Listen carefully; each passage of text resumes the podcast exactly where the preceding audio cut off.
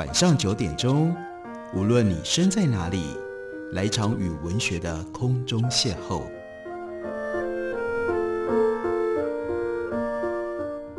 杨照谈书，邀您一同遨游文学世界，认识古今中外的经典之作。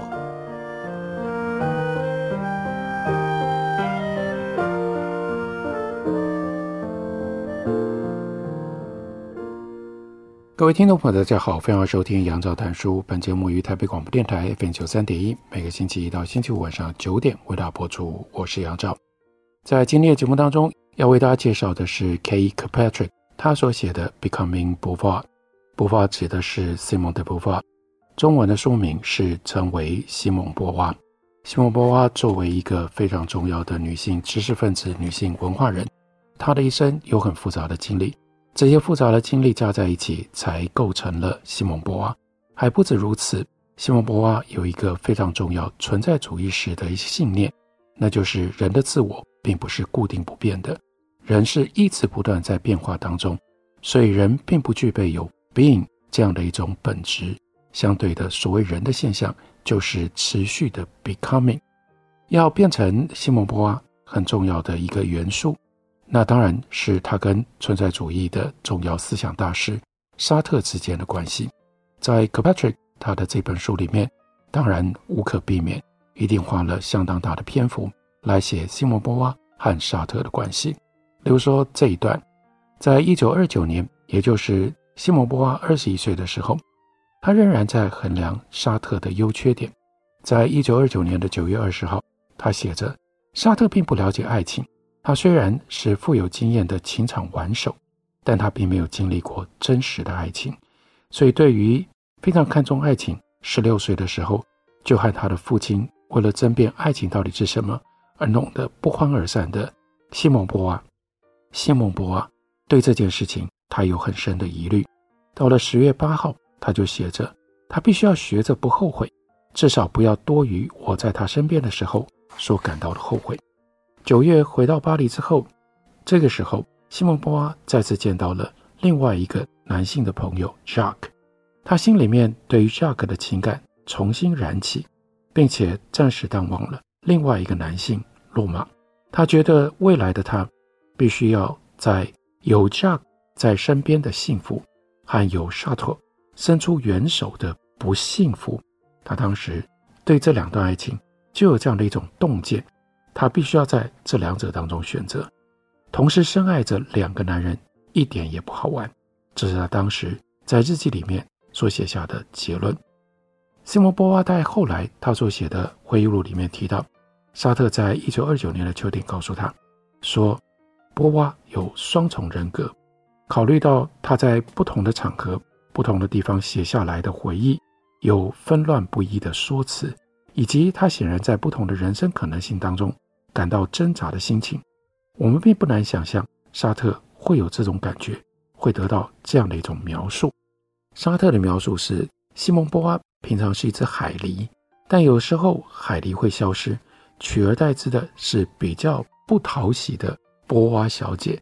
波娃小姐很悲伤，而且充满后悔。但是呢，另外一个，但是另外一个个性，另外一个自我，那个海狸不会。许多人可能会把这件事情当作证据，指出沙特试图要操控波娃的心理，使他转而怀疑自己，以免波娃倒过来去质疑他的可疑行径。不过，第一个区分出两个不同波娃的人，并不是沙特。我们早在波娃一九二七年的日记看过类似的说法，是他告诉他自己，他在日记里面叮咛自己，不要做波娃小姐。要做我自己，别把外界加诸于我的事物当成目标，不要服膺于社会的框架。对我来说，可以的就都没问题，就是这样。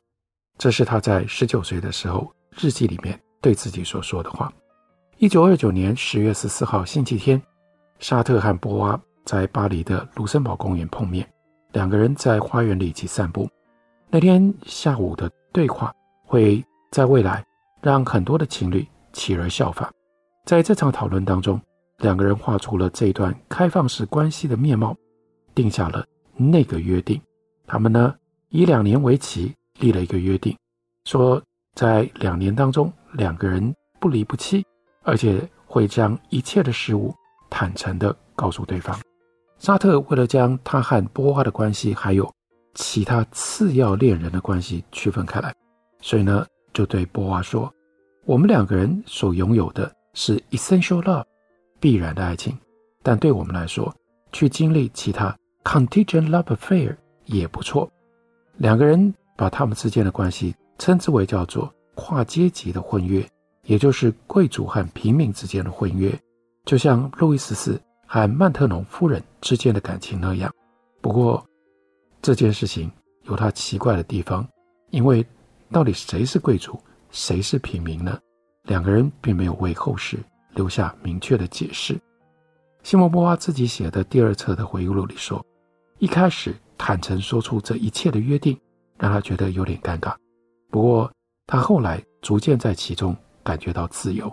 他觉得他找到了沙特这样的一个旁观者，在旁边看着他，因为沙特会比他自己来的更加的公正，他会变成他生命的见证人。两个人就像是对彼此敞开书页的书本，心知自己的读者没有任何的恶意，因此而感觉到安心。所以在这段时间当中，最重要的，他如此全心的信任沙特，以至于在沙特的身上感觉到一种绝不落空的安全感，就像是小的时候父母或一度在他的信仰上，上帝曾经给过他的那种安全感。不过，如果我们考量到他早年在日记里面曾经非常重视的叫内在面相，还有后来发生的事，我们很难理解。他为何对于沙特看到的外在面相抱持的信心？他的信任真的值得吗？这份信任更重要的是，是互相的吗？意味着沙特也用这种方式信任博娃吗？在他所写的另外一本书《鼎盛人生》，那是另外一份回忆录里，沙特跟波娃在跟对方说实话的时候，都相当的谨慎，因为实话可能成为尖锐的武器。在后来的人生当中，波娃也从来不曾宣称自己掌握了什么永恒有效的沟通术。他觉得自己没办法给别人任何的建议，来帮助恋人们完全理解对方。人们经常问他，他跟沙特是如何成功经营这段感情的。他的回答一贯是：两个人必须要共同努力，决定关系运作的规则。年轻的时候，他曾经误以为一件事情。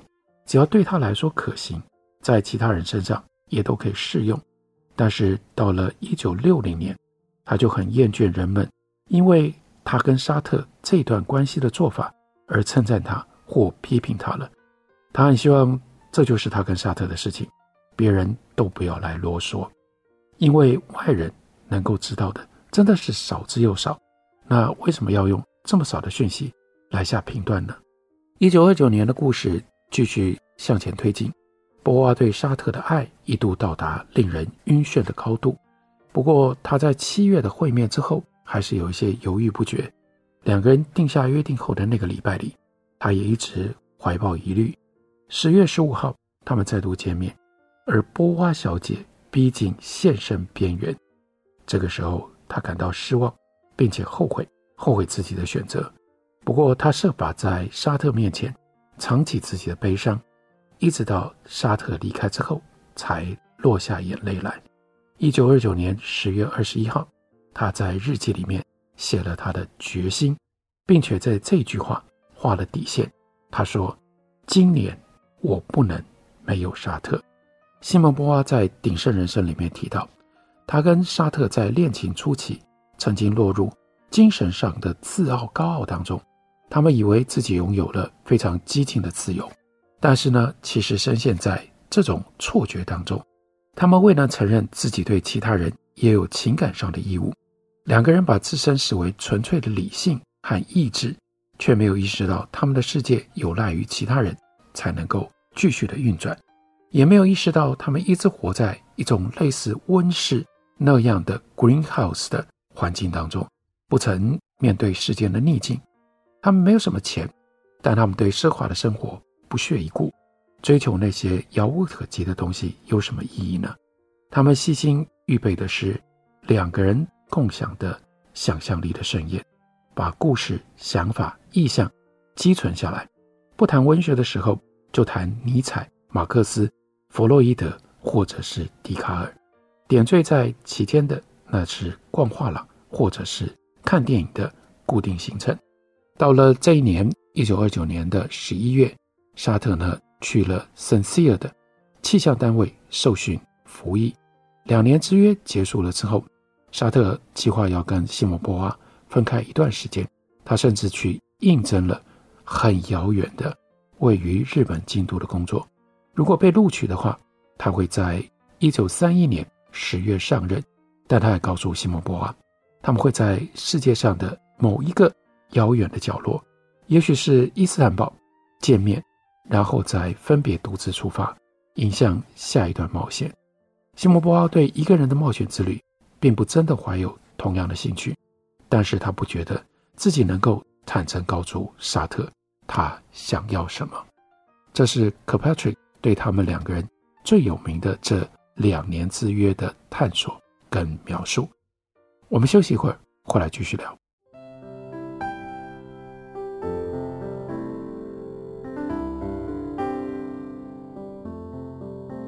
听见台北的声音，拥有颗热情的心，有爱与梦想的电台。台北广播 FM 九三点一，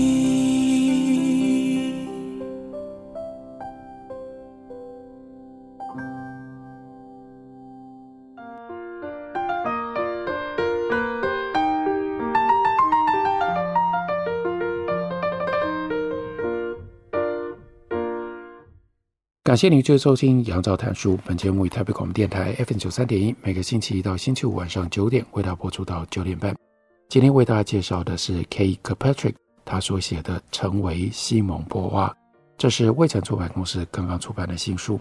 在女性主义者杰出的作家西蒙波娃的后面，没办法会一直看到沙特的阴影。于是，《成为西蒙波娃》的书里面，沙特占有相当大的篇幅跟分量。C a p a t r i c k 也就提到了沙特的一些想法，如何和西蒙波娃的行为，还有他的活动，乃至于两个人关系互相冲击，而带来了西蒙波娃生命当中重要的变化。沙特在他非常重要的哲学经典作品《存在与虚无》里面写着，在所有的人际关系当中，永远有一方扮演着支配者的角色，另外一方则是被支配者，一方是主体。由自己的视角来看世界，另外一方是客体，客体会将宰制者的视角给内化。沙特认为，人有的时候喜欢宰制别人，有的时候则喜欢被人宰制，但永远不会在平等的基准上建立关系。沙特当然不是唯一一个有这种想法的西方哲学家，黑格尔写过非常有名的主奴辩证，说法很类似。更久远之前。我们看到圣奥古斯丁则认为所有的人都有支配的欲望，这导致了诸多的人类的苦难。由于西蒙波娃显然在战争的期间，他读了很多黑格尔，因为这个时候他很孤独，要在孤独和思考当中寻求慰藉。而黑格尔的哲学也在西蒙波娃后来所写的一本书叫做《女兵》占有重要的地位。有一些当代学者甚至认为。存在与虚无里面有很多核心概念，应该是沙特从波娃那里偷来的。也有学者认为，如果今天是两位男性哲学家，而不是一男一女，受到学界认可的，应该是波娃，而不是沙特。因为虽然存在与虚无的出版时间是六月，而女兵晚了两个月，但是沙特当时呢，他在部队里面已经先读过了西蒙波娃所写的女兵。他是在读过波娃以小说形式所呈现的想法之后，才开始写他自己的作品。存在于虚无的书里面，沙特所做出的哲学贡献之一，是区分所谓 being for itself 以及 being for others 也就是对己存有和对他存有，在把这些术语的外衣剥除了之后，Kirkpatrick 认为这个内容呢，和西蒙波娃一九二七年的时候学生日记里面把自我分成 for others 跟 for myself，给他人的跟给自己的，以及内向性面向和外向性面向，其实非常的相似。不过沙特偷了波娃的概念这种说法，就历史和哲学两方面来说，都很难成立。就历史而言，事实是这两个人他们的关系最重要就是持续对话，并且在思考上面互相鼓励、互相启发对方。当然，两个人受惠的程度可能有多寡之别。就哲学上来说，两个人又是如此充分沉浸在法国哲学的思潮当中，以至于没有人会费心在引用的时候标明出处，更没有说明。哪一部分理论是自己的？还有一个困难点是，早期的西蒙波娃认为，谈到哲学理论的时候，重要的是到底是不是为真，至于原创者是谁并不重要。四零年代的波娃认为，possession 这个拥有的概念本来就是应该遭到批判的。不过，西蒙波娃当然不是完全认可、完全接受沙特的想法。在往后的日子里，他会意识到拥有在维持权利上面十分重要，也会影响后世是否能够记得自己。存在与虚无当中写着一个沙特跟波娃在整个三零年代持续讨论的概念。这个概念曾经出现在西蒙波娃早期的一本书《至高无上的精神》里，也对于波娃往后的著作具有重大的影响。但是因此而得到盛名的人却是沙特。这个概念是什么呢？这个概念就是 bad faith，一般翻译叫做坏信仰或者是坏信念。在回忆录里，西蒙波娃描述了这个概念是如何在三零年代出现在两个人脑海里的。他说：“我们讨论到 bad faith，根据沙特在《存在与虚无》当中所说的，bad faith 是一种对于自由的逃避，包括了对于现实性和超越性产生过度的认同感。现实性指的是人生当中所有无法自行选择的偶然的条件，例如说你诞生的时代、你诞生的地点、你的肤色、你的性别、你的家庭、你的教育条件，还有呢，你所得到的身体。而超越性指的则是人能够自由超越这些条件，而决定自己的价值观。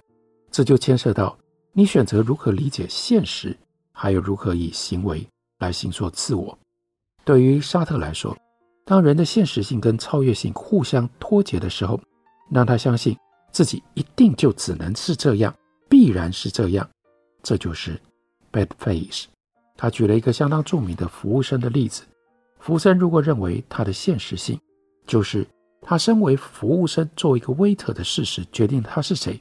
那他就落入了 bad face，因为他明明永远都有选择别条人生道路的自由，否定这份自由就是否定了自身的超越性。另外一方面来说，如果这个 waiter 他去应征企业总裁的职缺，并认为他身为服务生这件事情无足轻重，那就正好因为相反的原因而掉入到同样是 bad face 当中。他就没有理解到自身现实性的限制。这个讨论听起来好像蛮 trivial 的，但是呢，刚刚的那个例子，如果把“服务生”这一词换成犹太人、女人呢、黑人呢？人类的历史明明就充满了这样的例子：许多族群被人贬低，成为一种扁平的存在，除了他们自身的现实性之外，没有任何其他可能。他们生而为人。但是世界却不认为他们具有完整的人性，例如说，在纳粹统治底下的犹太人，或者是在美国南方作为奴隶的黑人，他们哪有什么超越性？他们不可能作为被歧视、被压迫的犹太人跟奴隶之外，有任何其他生命上面的自由的选择。在一九四三年的世界里，这样的事情很显然不只存在于历史教科书。可是沙特在《存在与虚无》当中，并没有进一步把这项讨论推到道德的领域，也没有对于物化他人这个道德的问题提出令人满意的答案。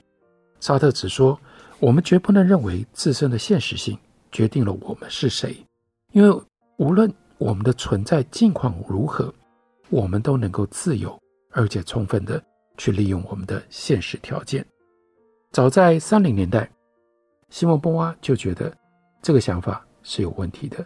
沙特觉得人是自由的，因为无论处境如何，都能够自由选择回应自身处境的方式，从而超越现实性。可是西蒙波娃提出质疑，例如说，一个从出生之后就被关在深闺里的伊斯兰的小妾，他有什么条件？他有什么力量？他用什么样的方式能够超越现实呢？拥有自由，也就是理论上有能力做出选择。是一回事，在必须做出选择的现实情境里面，拥有选择的权利，这是另外一回事。所以到了一九四零年代，西蒙波娃写了两篇哲学论文，在这两篇，一篇称之为叫《皮洛士与齐纳斯》，另外一篇是《奇异的道德》，就做出了清楚的哲学的批判。不过他首先要应对的是《女兵》这一部小说。在他私生活所扬起的余波，在节目当中，之前我们介绍过新闻波娃的《沉默的死亡》，那是他面对母亲死亡的时候所写下来的笔记。那在那本书里面就已经提过他跟他的母亲非常紧张的关系。他的第一本小说《女兵》问世之前，波娃的妈妈对于女儿当时的生活知道的很少。少到足以让妈妈认为女儿还是一个好女孩，但是《女兵》这个小说出版了之后，公开的传言打破了她妈妈的这个幻想。不过波娃同时也成了知名的作家，所以呢，她的母亲对女儿的作品一方面感觉到惊吓不已，但是呢，另外一方面又觉得对这样的成功欲有荣焉。此外，西蒙波娃这个时候。是这个家的主要收入来源，所以他的成功对大家都有好处。《女兵》这部小说出版以来，人们曾经用三种不同的角度来阅读。一九四五年之前，沙特和波娃还没有成名，这本书被当作是探讨当时巴黎的波西米亚生活的书。后来这本书就变成了沙特跟波娃还有另外一个人介入其中。变成三角关系的一个纪实小说，而近几年，女性主义者则认为这本书描绘了暴虐的传统世界里面的三个非传统的女性。光是从《女兵》这本书不一样的诠释，其实就充分透显出为什么到今天还有这样一本成为西蒙波娃的传记，也就意味着随着时代，西蒙波娃并没有被遗忘。反而引发了越来越多的兴趣，但相对应的，曾经一度是整个西方世界的哲学明星，是存在主义最重要的旗手。一度他的人跟他的想法风靡了整个西方世界，然后蔓延到西方欧洲以外的其他地方。沙特现在反而没有那么多人有这么高度的兴趣，继续去探索它，继续去阅读它了。这是西蒙波娃跟沙特经历了几十年之后非常奇特的，在他们的著作和生命上的交错的现象，也充分的显现在 Kirkpatrick 他所写的这本《成为西蒙波娃》书里面。感谢你的收听，明天同一时间我们再会。